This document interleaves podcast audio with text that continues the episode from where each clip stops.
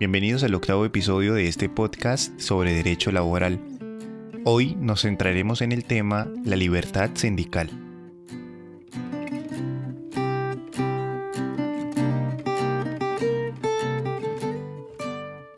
Este es un producto que hace parte del programa Formador de Formadores Laborales, dirigido por la doctora Marelisa Silva del Centro de Atención Laboral de Puerto Wilches.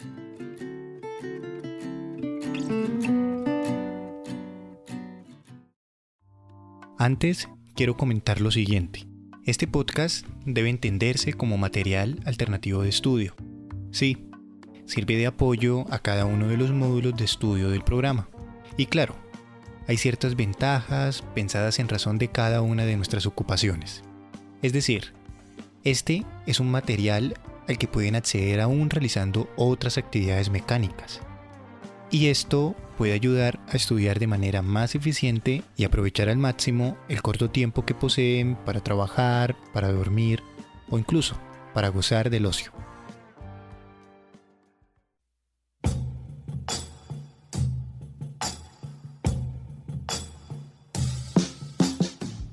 Para abordar el tema del derecho a la libertad sindical en Colombia, es necesario, primero, relacionarnos con los conceptos de libertad, derecho y sindicato. La libertad es en términos generales la facultad que tiene el hombre de obrar o no de una manera o de otra, por lo que es responsable de sus actos. En los sistemas democráticos se define como un derecho de valor superior que asegura la libre determinación de las personas. Ahora, derecho como la libertad, es una facultad del ser humano para hacer legítimamente lo que conduce a los fines de su vida. Otra definición que se corresponde muy bien con el tema que vamos a tratar dice que son las facultades y obligaciones que derivan del estado de una persona o de sus relaciones con respecto a otras. Como puede verse, derecho y libertad están íntimamente ligados. No hay libertad si se vulneran los derechos y no hay derechos si no hay libertad. Teniendo claro estos conceptos, veamos qué es un sindicato u organización sindical. Un sindicato u organización sindical es una asociación de trabajadores o trabajadoras que se forma para defender y promocionar los intereses profesionales, económicos y sociales de sus miembros. De ahí que el derecho a la libertad sindical sea un derecho humano fundamental, de naturaleza individual y colectiva, el cual tiene tres dimensiones. Primero, una dimensión política, que busca el equilibrio de poder, el control a la arbitrariedad en las relaciones de trabajo y la redistribución de la riqueza. Segundo, una dimensión ética que busca la igualdad y la paz. Y tercero, una dimensión jurídica que busca el ejercicio de libertades públicas, derechos políticos, derechos de asociación, negociación y huelga. Los derechos que tienen que ver con la libertad sindical son en esencia instrumentales, porque sirven para alcanzar otros derechos.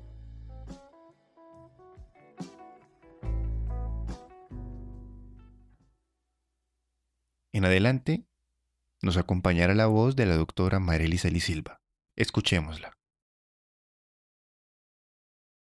La asociación hace parte de ese conjunto de derechos que implican la unidad de los trabajadores en torno a una organización sindical. Es decir, la asociación es un escenario ideal a través del cual se integran las fuerzas de distintos trabajadores a efecto de garantizar la promoción de sus derechos laborales individuales y colectivos. Al respecto, escuchemos a Enel Guarín. Él nos hablará precisamente sobre esta figura.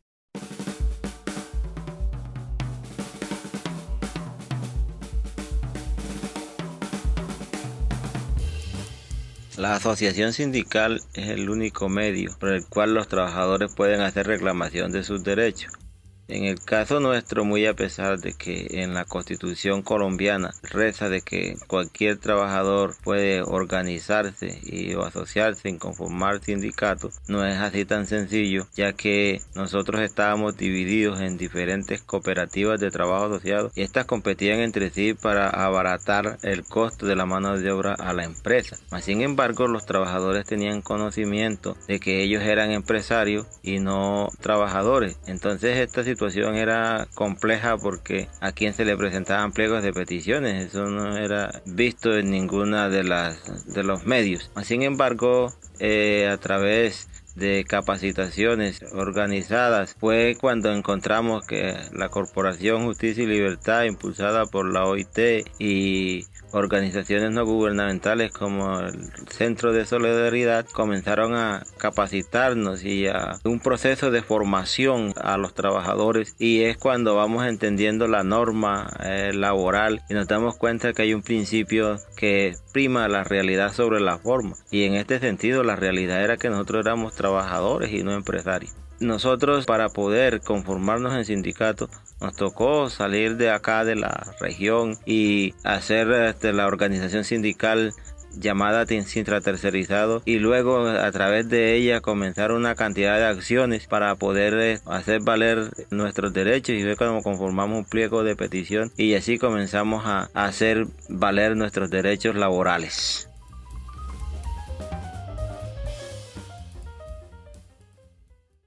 Por su parte, la negociación es un escenario a través del cual los trabajadores logran impulsar solicitudes y peticiones a través de las cuales es posible la democratización de la riqueza.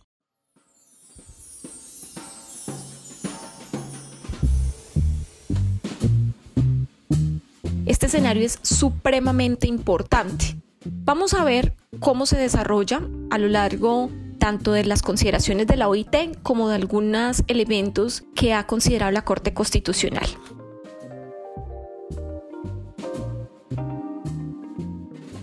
Para ello, lo primero que hay que decir es que la negociación colectiva es aquella que se realiza entre los trabajadores de una empresa, un sector, un gremio o de oficios varios reunidos a través de un sindicato o de un grupo de sindicatos con la empresa o representantes del sector de la empresa. La finalidad de la negociación es llegar a un acuerdo en cuanto a las condiciones laborales de los trabajadores en el ámbito en el que se circunscribe la negociación, a través de un contrato o convenio colectivo que luego se va a llamar convención colectiva y que será el nuevo régimen laboral para esos trabajadores y trabajadoras que hacen parte de esa empresa.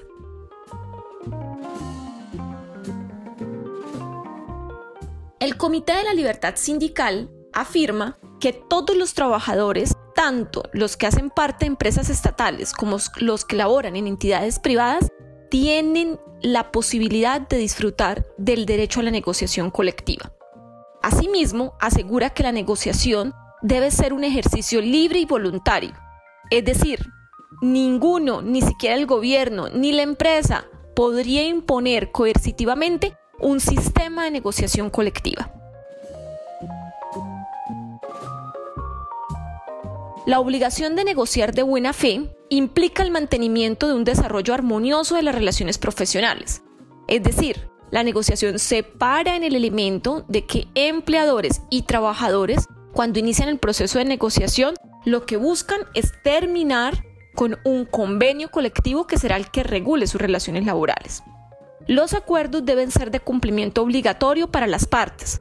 La falta de aplicación del convenio colectivo, incluso de manera temporal, supone la violación del derecho a la negociación colectiva, así como el principio de negociación de buena fe.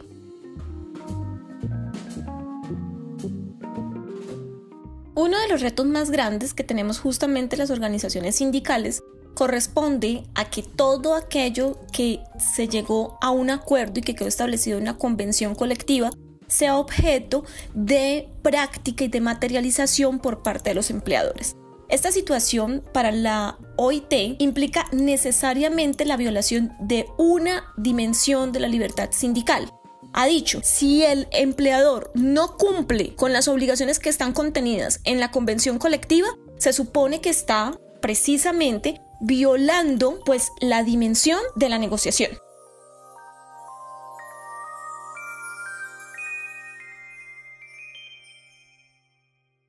Incluso la Corte Constitucional colombiana ha establecido, en este caso, además de la violación de la negociación, está quebrantando el principio de la legalidad de la convención colectiva, por cuanto una vez se ha celebrado la convención, este es el régimen laboral que rige las relaciones laborales entre obreros y empleadores, y por lo tanto los empleadores tendrán que cumplirla de buena fe.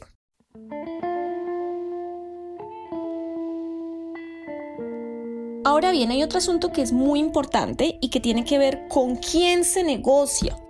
Y la OIT siempre dirá, la negociación colectiva se realiza en principio con las organizaciones sindicales, pero puede pasar que efectivamente en una empresa no existe una organización sindical. En ese caso, también los trabajadores pueden llegar a promover el ejercicio de la negociación pese a que aún no existe una organización sindical. Y en tal sentido, el resultado de ese proceso de negociación se llamará pacto colectivo.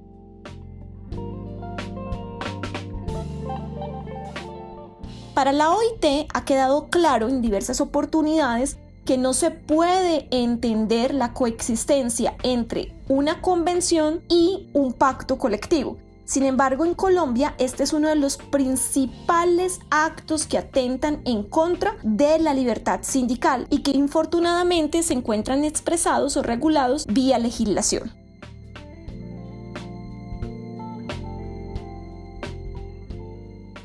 Me parece importante traer la recomendación sobre los contratos colectivos, que fue expedida en 1951 y es la recomendación número 91. En esta, básicamente la OIT dice lo siguiente. La OIT da preeminencia en cuanto a una de las partes de la negociación colectiva sean las organizaciones de los trabajadores. Sin embargo, hay casos en los cuales estas negociaciones se realizan a través de representantes de trabajadores no organizados, solamente en caso de ausencia de tales organizaciones. En estas circunstancias, la negociación directa entre la empresa y sus trabajadores por encima de las organizaciones representativas cuando las mismas existen puede en ciertos casos ir en detrimento del principio por el cual se debe estimular y fomentar la negociación entre empleadores y organizaciones de trabajadores.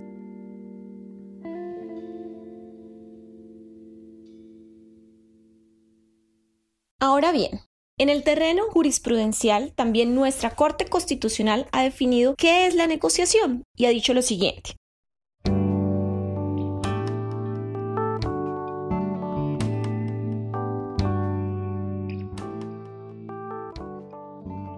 El derecho de negociación colectiva es consustancial con el derecho de asociación sindical.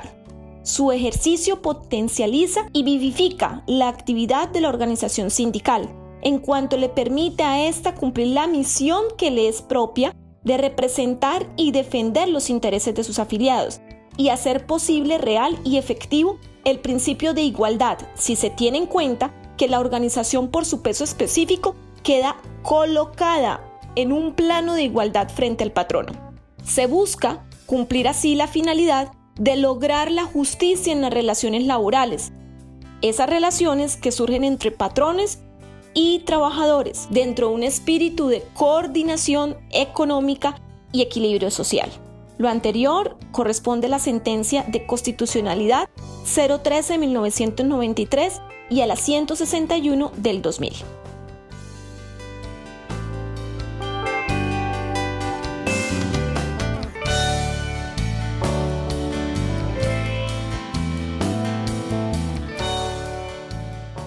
Vamos a hablar rápidamente de las características de la negociación.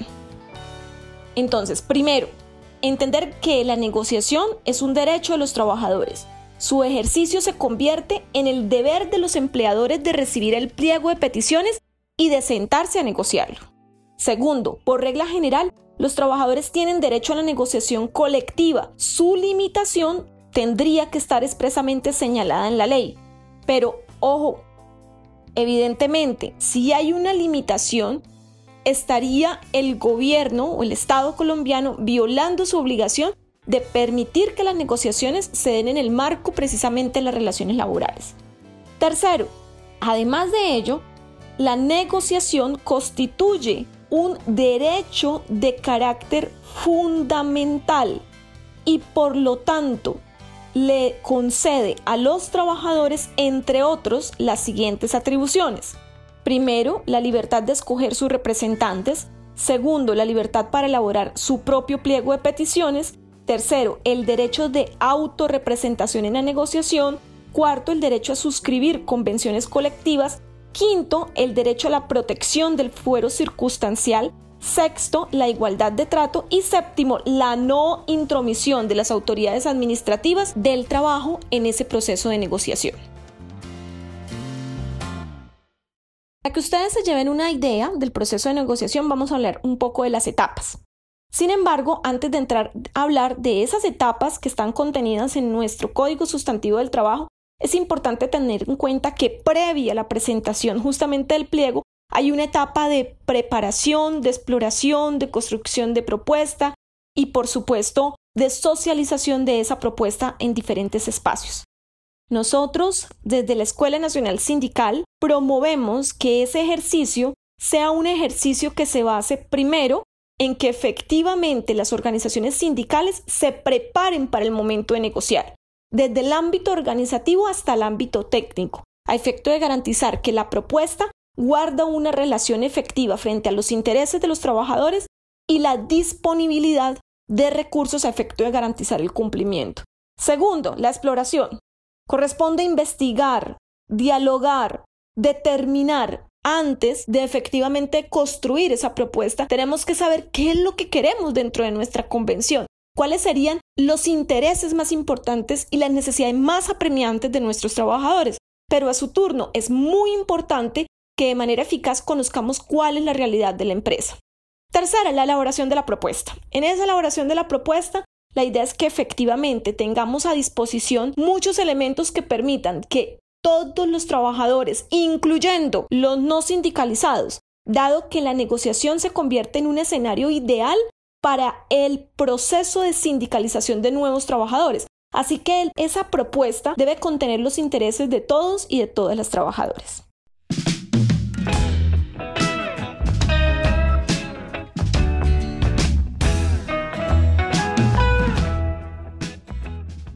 Ahora sí adentrémonos un poco a la aprobación y presentación del pliego y ella está contenida en el artículo 376 del Código Sustantivo del Trabajo, que dice que la aprobación y la presentación del pliego es una atribución exclusiva de la Asamblea General del Sindicato y es la que da, por supuesto, inicio al conflicto colectivo, el cual debe presentarse al empleador a más tardar después de su aprobación dos meses. Es decir, se hace una asamblea en donde en asamblea general la organización sindical adopta el pliego de peticiones y una vez se ha realizado esa asamblea y se aprueba ese pliego, la organización tiene máximo dos meses para poder presentarlo a sus empleadores.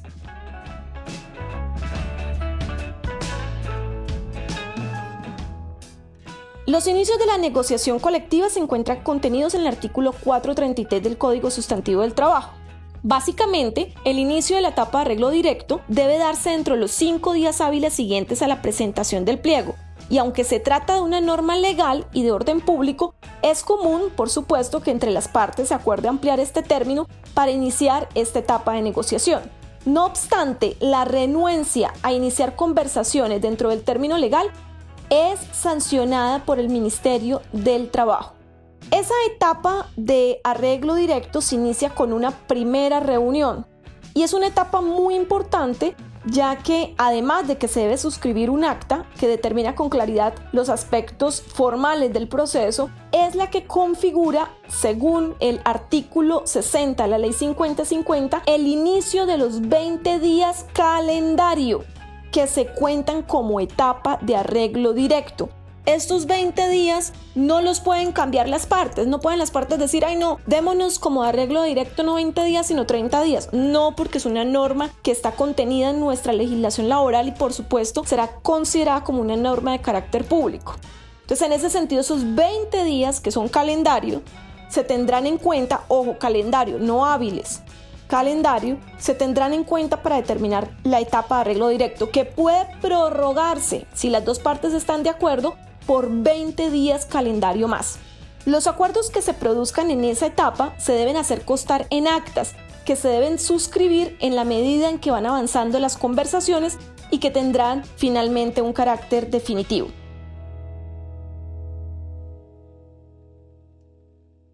Si no se llega a un arreglo directo, en todo o en parte, se hace constar en un acta final, en la cual se expresa el estado en que quedaron las conversaciones y se indica con precisión cuáles fueron los acuerdos parciales y cuáles fueron en los que no se produjo ningún arreglo.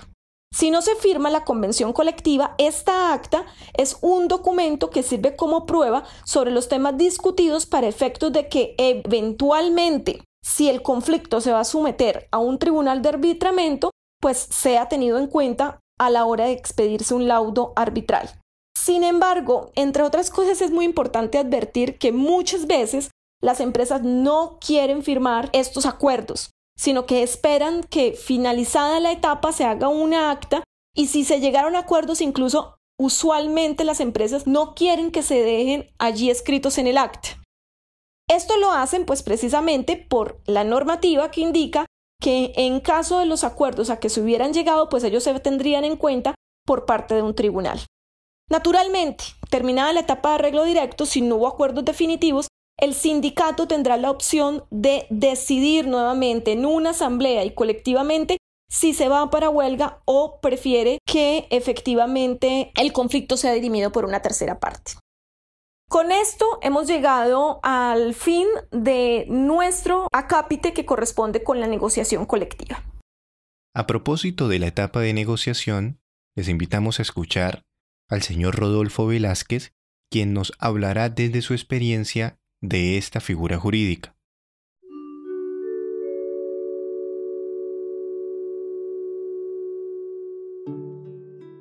Mi nombre es Rodolfo Velázquez, hago parte de la seccional Sintra seccional Minas, San Martín Cesar.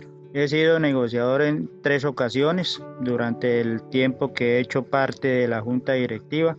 La negociación es importante porque se garantizan mejores condiciones para los trabajadores. A pesar de que es difícil por las condiciones actuales y la negativa de los patrones, pero cuando se está organizado es posible conseguir logros que garanticen la estabilidad de los beneficiarios de la convención.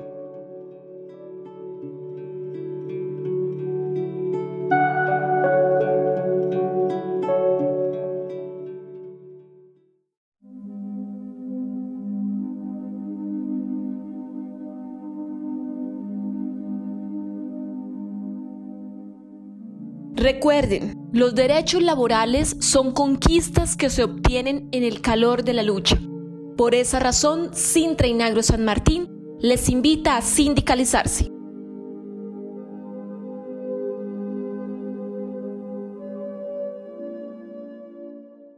Nos encontramos nuevamente en el Manual de Derechos Laborales que corresponde a los temas 7 y 8 del derecho a la libertad sindical. Y allí se encuentra el capítulo del derecho a la huelga. Ya en el pasado habíamos estudiado la negociación, entonces hemos dicho, para recordar un poco, en la asociación, trabajadores y trabajadoras de manera libre y voluntaria deciden organizarse porque han comprendido que la unidad es un camino a través del cual lograrán la materialización y la realización de sus derechos. Segundo, como parte de esa posibilidad de lograr la materialización de sus, de sus derechos, deben comenzar un proceso de negociación. Es la segunda dimensión, la negociación. Entonces, a través de la presentación de una propuesta presentada a sus empleadores, se sientan con los representantes de ellos a negociar una convención colectiva que es el nuevo régimen laboral. ¿Qué pasa con la huelga? La huelga básicamente conduce a que, pues, si no se logró por vía de la negociación, efectivamente eh, generar una posibilidad de desentrabar acuerdos entre obreros y empleadores, pues entonces será la huelga el mecanismo a través del cual sea posible precisamente desentrabar esos procesos de negociación.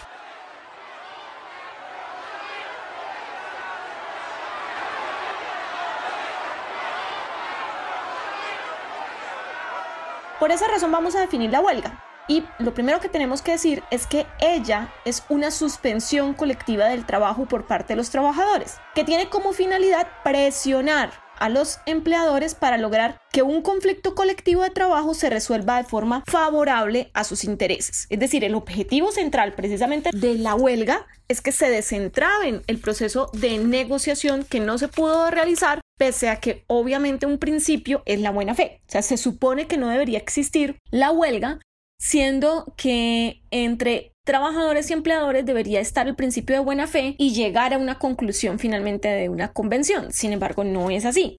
Entonces, por esa razón, se tiene pensada la huelga como un elemento de suspensión laboral a efecto de favorecer la posibilidad de llegar a una negociación.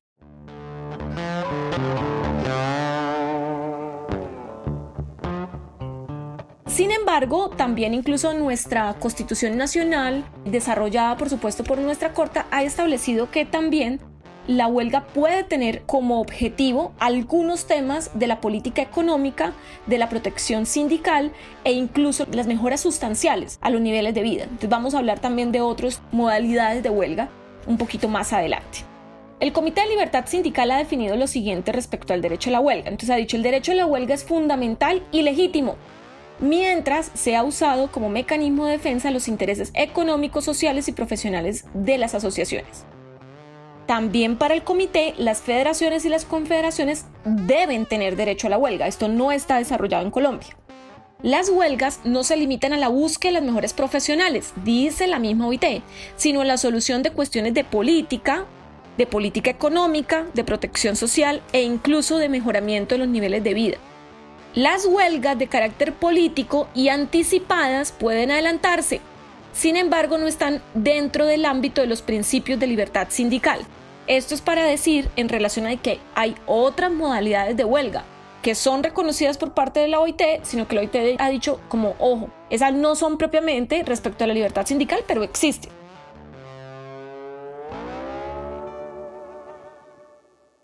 Ha dicho también, las huelgas por solidaridad no pueden ser absolutamente prohibidas, siempre y cuando la acción inicial se apoye justamente en una huelga que sea de carácter legal. Es decir, la huelga por solidaridad tiene sentido en aquellos casos en los que algunas organizaciones sindicales, al evidenciar que hay un conflicto laboral que no se resuelve y que no se resuelve por cuanto los empresarios y representantes de ellos que iniciaron un proceso de negociación junto con una organización no han logrado presentar una propuesta que se ajuste pues a las necesidades y a los intereses de ese proceso de negociación. Entonces, se ha permitido que otras organizaciones sindicales presionen, sobre todo cuando se trata de gremios que efectivamente se descentraban en estas negociaciones y por ello se da ahí la huelga de solidaridad.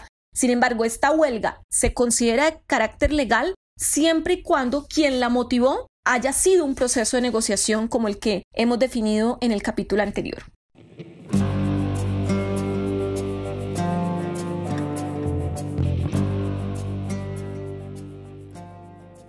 Claro también advertir algo y es que efectivamente la huelga es una de las dimensiones de la libertad sindical que tiene procedimientos estrictos.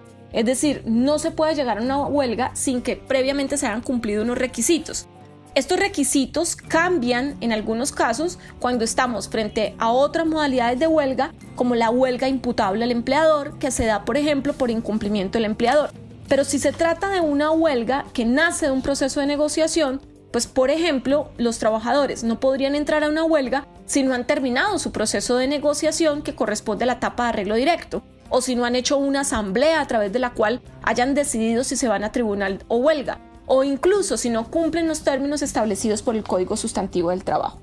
El Comité de Libertad Sindical ha, ha considerado algunas restricciones para la huelga, pero más allá de restricciones son limitaciones limitaciones en términos de que pudiesen generar inconvenientes, sobre todo en la relación de la prestación de los servicios sociales de parte del Estado. Entonces, por ejemplo, ha dicho si hay crisis nacional aguda, la duración ilimitada de la huelga también. Por esa razón, el gobierno puede determinar cuánto es el periodo y la forma como se puede terminar. En el caso de la función pública, se puede limitar para aquellos funcionarios que ejerzan autoridad en nombre del Estado en el caso de los servicios esenciales del Estado, cuando se ponga en riesgo la, vida y la integridad de gran parte de la población, hoy te he dicho, bueno, en esos casos hay que no limitarla, sino restringir algunos, algunas actuaciones para que, pues por un ejercicio de la huelga, no vaya a terminar poniéndose en riesgo la vida de todos y de todas las personas que hacen parte del Estado.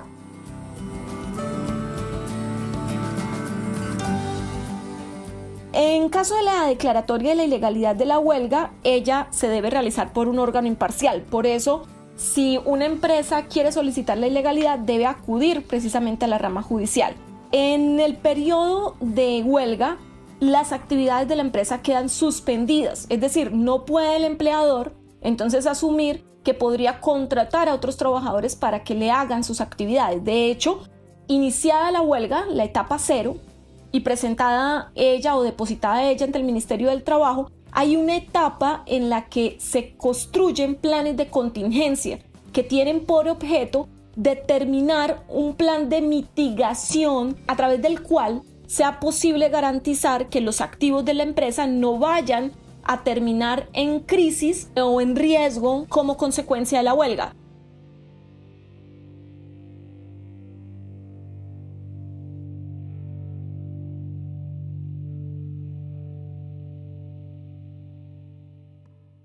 Efectivamente, el proceso productivo para. La empresa va a perder. Es decir, no estamos hablando de las utilidades, estamos hablando de algunos activos que, por ejemplo, sean necesarios. Supongamos en una empresa de, La Palma pues se deben seguir haciendo actividades pues tan básicas y racionales como por ejemplo darle alimento y bebida a los animales que se utilizan en el proceso productivo. Esto es un principio pues básico y medioambiental.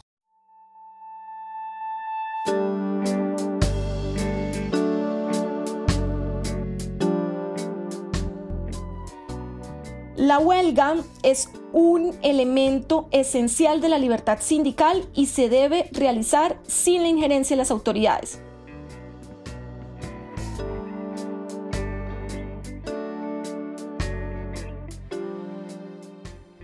En el año 2018, a raíz de las inquietudes planteadas por la CUT con ocasión a la huelga realizada por la Asociación Colombiana de Aviadores Civiles, la OIT emitió un concepto declarando lo siguiente. Ustedes recuerdan que esa organización se llamaba, se llama DAC y que en el caso particular de Avianca apeló diciendo que era una actividad de servicio esencial, el transporte como actividad de servicio esencial. Entonces en ese caso fue necesario solicitar un concepto precisamente a la OIT. Y dijo lo siguiente, por ejemplo, para hablar de servicios esenciales, dijo el servicio de transporte de pasajeros y mercancías no es un servicio esencial, se trata de un servicio público de importancia trascendental y en caso de la huelga puede justificarse la imposición de un servicio mínimo. Cuando la duración de una huelga rebasa cierto periodo o cierto alcance y pone en peligro la vida, la seguridad o la salud de las personas, puede interpretarse como un servicio público esencial. O sea, la pregunta es, ¿eso sí pone en riesgo la seguridad, la vida o la salud de las personas? Los procedimientos legales para declarar la huelga no deben ser complicados al punto de que en la práctica resulta, resulte, por ejemplo, imposible realizar una huelga. La Corte Constitucional ha dicho lo siguiente, puede señalarse la huelga como un núcleo esencial del derecho a la libertad sindical. Y se trata de aquella facultad que tienen los trabajadores de presionar a los empleadores mediante la suspensión colectiva del trabajo, para lograr que se resuelva de manera favorable a sus intereses el conflicto del colectivo de trabajo, esta facultad, claro está, no es absoluta. La huelga constituye un mecanismo cuya garantía implica el equilibrar las cargas de los trabajadores y los empleadores en el marco de un conflicto colectivo de trabajo. Las restricciones al derecho a la huelga deberán tener en cuenta este propósito de modo que si bien tal derecho puede ser limitado con el fin de proteger otros de mayor jerarquía o de interés general, el poder que la Constitución pretende reconocerle a los trabajadores no podría quedar desfigurado y este poder corresponde precisamente a un proceso de presión para lograr acuerdos que beneficien, por supuesto, a los trabajadores.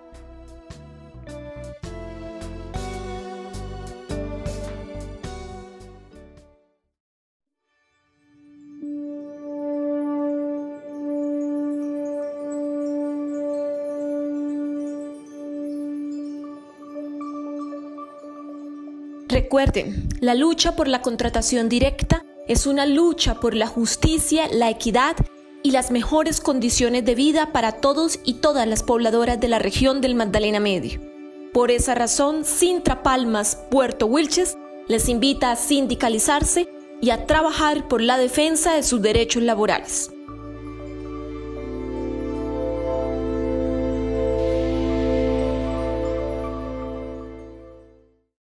Ahora bien, les dije a ustedes que habían otras modalidades de huelga, por ejemplo, la huelga por solidaridad, la huelga imputable al empleador, y entonces vamos a hablar un poquillo de ello.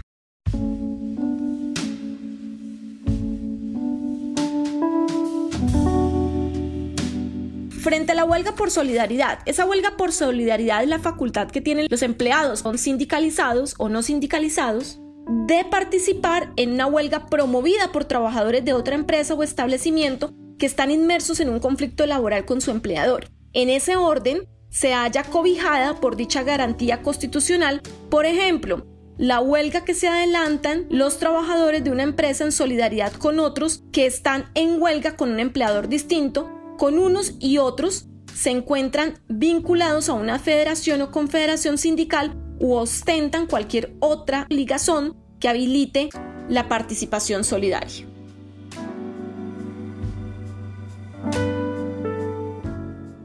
Bueno, entonces hemos hablado de la huelga por solidaridad. Básicamente, trabajadores que hacen parte de otra organización sindical, que tienen una relación en términos de pertenecer a la misma federación o confederación salen sus compañeros de esa organización sindical a huelga como ejercicio de presión, huelga por solidaridad.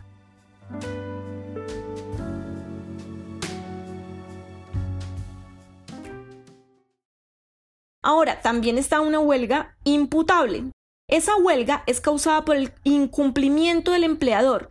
Está sujeta a procedimientos legales y, por tanto, si bien el cese colectivo, la huelga, en estos casos no amerita específicamente la elaboración de un pliego de peticiones, sí es necesaria, entre otras, pues la realización de algunas medidas que impliquen por lo menos el conocimiento de parte de toda la asamblea de esa decisión.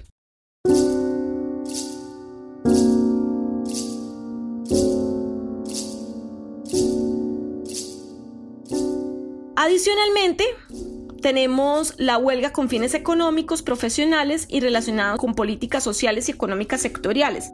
Esa huelga se aviene también como una garantía constitucional, está un poco ligada a las expresiones de los artículos 429 y 450 del Código Sustantivo del Trabajo y resulta válido entender que en este caso de lo que se trata es de una legitimación a las organizaciones sindicales en términos de la forma como ellas tienen también relacionamiento con las políticas sociales, económicas y sectoriales que de alguna manera inciden directamente y se aproximan frente a su ejercicio, ocupación u oficio. Entonces, en ese caso, pues evidentemente, si el gobierno nacional expide una normativa justamente en un tema que nos apremia a todos, podría pensarse precisamente en el tema de una huelga con fines económicos.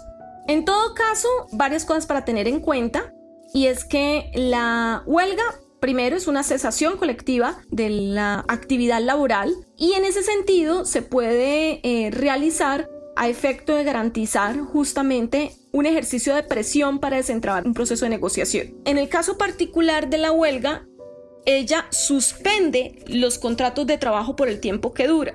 El empleador en este caso no podría celebrar, ya lo hemos dicho, nuevos contratos de trabajo. En este caso en particular, y por eso cuando se preguntan, ¿y a quién le hace daño la huelga? O si es que la huelga implica necesariamente que es que los trabajadores no pierden nada, eso no es cierto, porque si bien se continúa con la obligación de pagar el salario por cuanto hay un cese de actividades, no menos cierto es que el empleador sí debe asegurar el pago de la seguridad social. En este caso, pues obviamente lo que se busca es una presión de tipo político a efecto de garantizar que se lleguen acuerdos por parte del empleador pero uno podría concluir que en este proceso la empresa pierde en términos de la parálisis de su proceso productivo, pero también los trabajadores pierden en términos, o más que pierden, se exponen, porque efectivamente van a dejar de percibir recursos. La huelga es una actividad que en Colombia y en particular en La Palma ha logrado la materialización de la mayoría de los derechos laborales individuales y colectivos y hay que resaltar de manera específica cómo a partir de la huelga fue posible justamente la contratación directa de miles de trabajadores en La Palma. Ello con el objeto de saludar, felicitar y reconocer el trabajo que durante muchos años han realizado las organizaciones de La Palma en nuestra región y que ha permitido la consolidación justamente de organizaciones sindicales que representan dignamente a los trabajadores y a las trabajadoras. Para finalizar, escuchemos el testimonio de Gonzalo González Hernández, en donde hará referencia precisamente a esta institución útil para la defensa de los derechos de los trabajadores.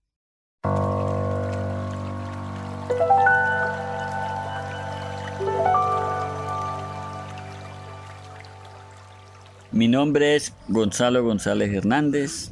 Siempre he sido sindicalista de Centinegro el Puerto Wilches. La huelga está definida legalmente en el artículo 429 del Código Sustantivo de Trabajo. El desarrollo de una huelga es compleja por las muchas de las variables que los trabajadores y sus familias presentan o deben que sortear. Al inicio de la negociación del pliego de peticiones, se debe preparar a los trabajadores para una eventual huelga, en caso que el patrón sea intransigente durante las etapas de la misma. El apoyo de la, de la familia es muy importante para resistir el periodo de una huelga, ya que es la primera afectada al no recibir ninguna clase de recursos. Por eso es muy importante hablar con las familias cuando se presenta un pliego y también que ellos conozcan el objetivo de una negociación, ya que es para el mejoramiento de las condiciones de las familias. Las organizaciones sociales son esenciales para poder salir adelante en un conflicto laboral. Las ayudas jurídicas, económicas y moral son necesarias para lograr el objetivo. Sin organizaciones sociales que apoyen a los sindicatos en una huelga sería muy difícil, ya que el patrón también presenta muchas resistencias de diferentes índoles. También hoy en día el gobierno, cuando hay una huelga, también comienza a presionar a los sindicatos para ver cómo la logra disolver. Entonces, por eso es muy importante el apoyo de las organizaciones sociales en un conflicto.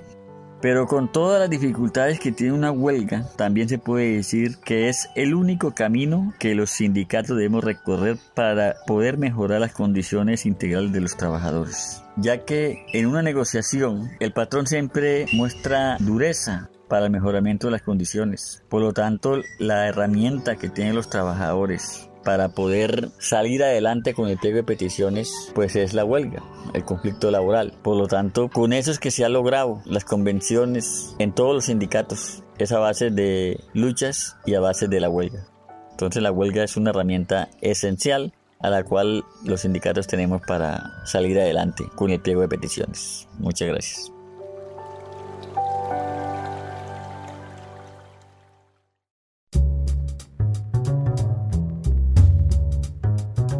Recuerden, la sindicalización es un derecho y un principio del Estado colombiano. Por esa razón, Sintra y Nagro Puerto Wilches les invita a sindicalizarse y a organizarse para defender sus derechos.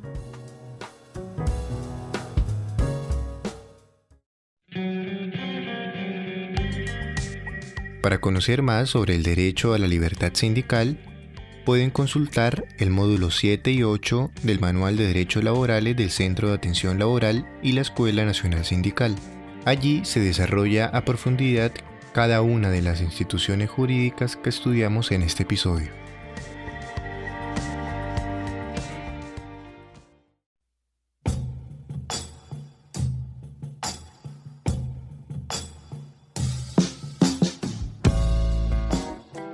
Este episodio contó con el apoyo logístico de Nelly Núñez, de Dirección Metodológica, Pedagógica y Actualización Académica, por parte de la doctora Marelisa Silva, la voz también de la doctora Marelisa Silva y la dirección y edición de audio de Andrés Caicedo.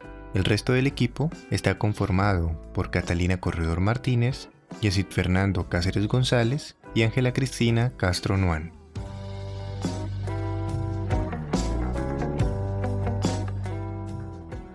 En el próximo episodio abordaremos el tema prácticas antisindicales.